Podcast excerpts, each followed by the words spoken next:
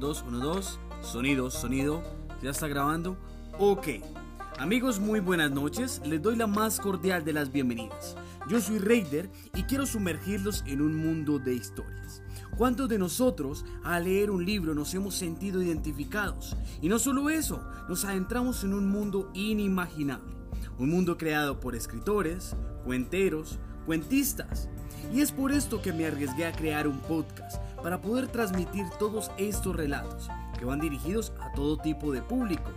Hoy quiero contarles acerca de un libro que he estado leyendo llamado Telarañas Mentales, un libro de autoayuda que también quiero recomendárselo para estos tiempos.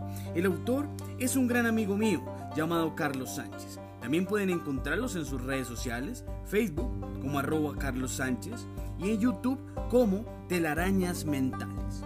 Bueno amigos, sin más preámbulos, quiero contarles el día de hoy una historia llamada La Ley del Tibetano.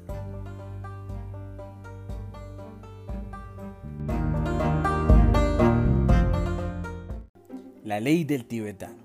Unos monjes vivían en las altas montañas aislados de la civilización buscando su paz espiritual. Con ellos habían jóvenes que querían ser monjes y estaban allí recibiendo todas las enseñanzas de sus maestros. Un día el maestro le dice a su alumno, vamos a ir a ese caserío para ver cómo está esa gente. A medida que se iban acercando se encontraron con un panorama desolador, la tierra descuidada, sin siembra, las casas medio caídas y un estado de ánimo como que el viento lo lleva y lo trae. Llegaron a una vivienda y tocaron la puerta. Salió el señor de la casa, quien los saludó muy cordial, los hizo pasar adelante, los invitó a sentarse y a tomarse en un café. El señor de la casa presentó a su esposa y a su hijo de 19 años de edad. El maestro observó que habían dos cabras dentro de la casa y preguntó, Señor, ¿qué pasó aquí? ¿Por qué tanto descuido con el campo y la vivienda? Bueno, maestro, la verdad es que hace tiempo cayó un diluvio y acabó con la cosecha, y después no quisimos sembrar más. ¿Para qué? Y si vuelve a caer otro diluvio, qué pereza, se pierde el trabajo, respondió el aldeano. El maestro volvió a preguntar.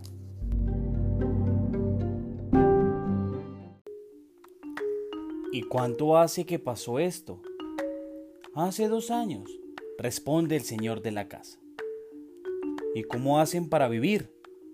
Insistió el monje. Con la leche de las dos cabras tenemos lo justo, pues ya se nos han muerto otras y nos queda exactamente para mantenernos. Y orando, para que no se muera una, porque no alcanzaríamos a subsistir y nos tocaría trabajar la tierra. Mientras el aldeano hablaba, el monje escuchaba y a su vez pensaba, oh Dios, la madre de las telarañas mentales se apoderó de la mente de este hombre, la pereza. El alumno del maestro siempre estuvo atento a la conversación, pero no dejaba de preguntarse qué iba a aprender de esta situación. Cayó la noche y la gente muy amablemente le ofreció leche de cabra, pan y techo por esa noche. En la madrugada se levanta el maestro y despierta a su alumno. Nos vamos, le dice. Cuando ya habían caminado 100 metros, el maestro le ordena al alumno lo siguiente. Devuélvase, saque el cuchillo y mate a una sola cabra. Pero maestro, ¿Yo cómo voy a matar ese animalito? Ese animalito le da la leche a la familia. ¿Por qué no va usted, maestro? Eso es una injusticia. No entiendo qué voy a aprender yo matando a un animalito, rezongaba el aprendiz del tibetano. Vaya y haga lo que le digo. El alumno es usted y verá cómo con el tiempo se verán los resultados y las enseñanzas de esta situación precisó el tibetano con firmeza. Efectivamente, el alumno se devolvió y degolló a una cabra. Muy asustado, regresa y emprendiendo camino hacia el convento en las alturas de esas montañas. Pasaron ocho meses y le dice el maestro a su alumno, regresemos a esa casa a ver qué ha pasado. Maestro, allá no nos deben querer, no nos deben ver, responde el alumno. Si no vamos, no lo sabremos, le dijo el maestro. Empezaron su caminata montaña abajo y en la misma medida que se acercaban veían un paisaje verdoso, floreciente, veían corrales, animales, casas pintadas. ¿Qué pasó aquí? se pregunta el alumno. Vaya y toque la puerta, le dice el maestro. ¿Yo, maestro? Recuerde que le maté una cabra, advierte el joven. Tranquilo, toque la puerta, le dice el maestro. Salió el mismo señor y les dice muy efusivo.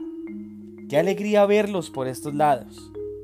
Ustedes otra vez, pasen por favor. El alumno no salía de su asombro. ¿Qué pasó aquí? Era una de sus preguntas. Qué bonito está todo, pregunta el maestro. Le cuento, maestro, que coincidencialmente, la última vez que ustedes vinieron, aquí amaneció una de las dos cabras degollada. El maestro y el alumno se miraron fijamente. No sabemos qué pasó.